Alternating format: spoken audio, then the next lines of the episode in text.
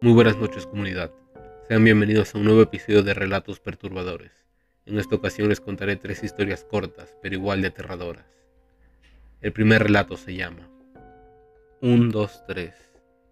El pequeño Tomás odiaba que lo dejaran al cuidado de la vecina, una viejecilla de extrañas manías, muchas de las cuales la gente relacionaba con brujería, y aún así, los padres del niño no se dejaban llevar por tonterías y confiaban mucho en ella, de tal manera como para encomendarle a su hijo pequeño. Para él, era la más horrible de las pesadillas.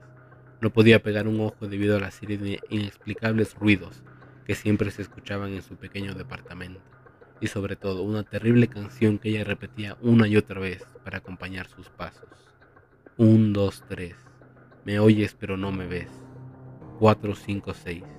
No me encontraréis. Siete, ocho, nueve. Estoy más cerca de lo que crees. El niño entonces se sentía acechado, buscaba alrededor, vigilaba cada rincón, quería esconderse, pero le era prácticamente imposible, pues es bien sabido por todos que debajo de la cama o el armario están los monstruos, y esos eran los mejores escondites. Ni en su casa se sentía seguro, pues la anciana tarareaba todo el día la misma tonada, y Tomás los escuchaba porque ambas casas tenían una pared en común. Con el paso del tiempo, el chico fue creciendo, y el miedo se hizo menos hasta que una noche, mientras caminaba del trabajo a la casa, un chiflido se hizo eco en la oscura calle que transitaba. La tonada le parecía familiar, pero no podía recordar con exactitud, hasta que los chiflidos se volvieron palabras. Un, dos, tres.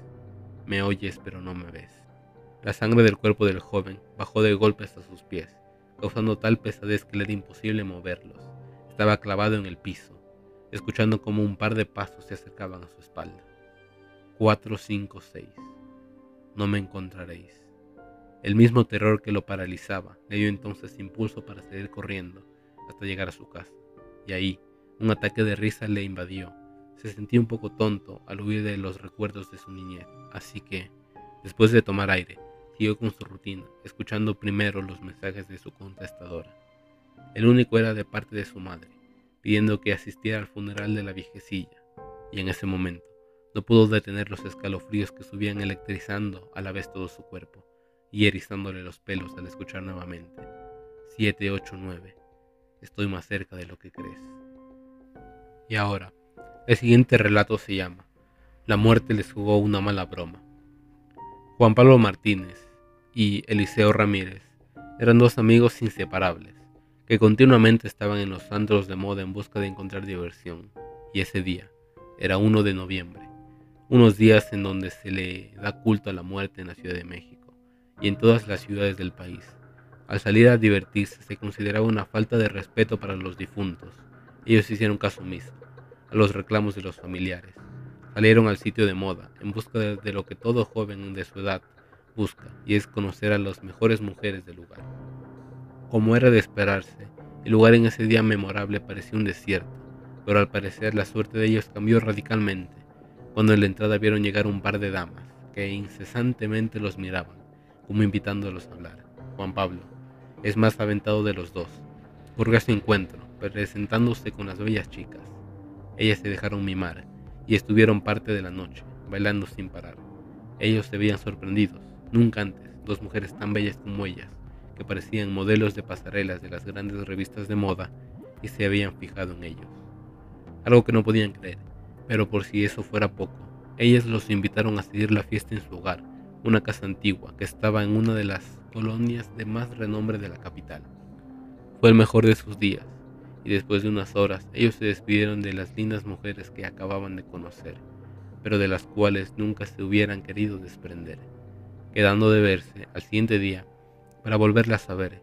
Al llegar a la mansión, en donde horas antes habían pasado uno de los mejores días de sus vidas, la casa ya no parecía lo mismo, se veía destrozada por fuera, y era imposible que no hubieran notado el deterioro del lugar, o quizás era demasiada la atención que les dieron a las damas que el lugar pasó desapercibido y no lo tomaron en cuenta. Pero lo que sí, no se explicaban, eran las cadenas ya oxidadas por el tiempo que tenía el lugar, tocando y gritando a sus amadas para que los dejaran entrar.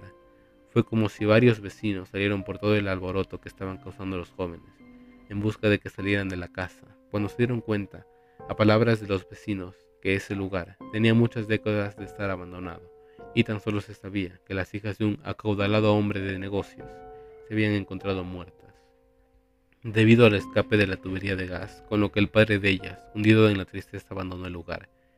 Pasó mucho tiempo y nadie nunca en muchos años pisó ese lugar. No se supo nada del padre de las chicas de esa lamentable tragedia. Desde ese día, los amigos cambiaron radicalmente y fueron a pedir perdón a la iglesia. Habían faltado el respeto al Día de Muertos, y ellos por mucho tiempo dejaron de salir, como habitualmente lo hacían.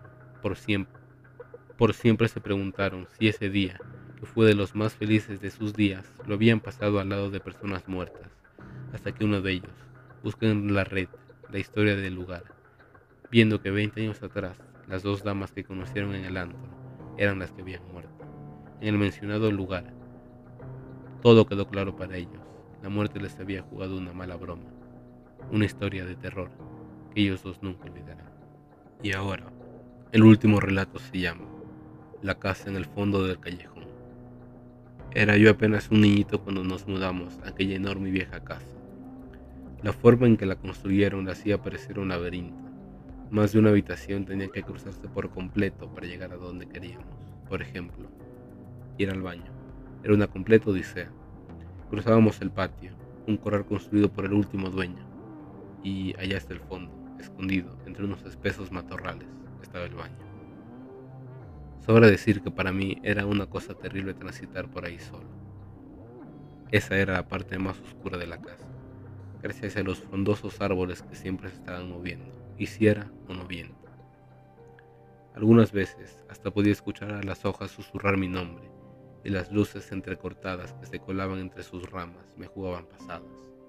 Más de una vez me tuve que aguantar las ganas al no encontrar quien me acompañara por esa travesía, sobre todo porque al dar un paso fuera de la casa, la puerta de detrás de mí rechinaba incesantemente, amenazando con cerrarse y dejándome atrapado ahí, porque solo abría por dentro.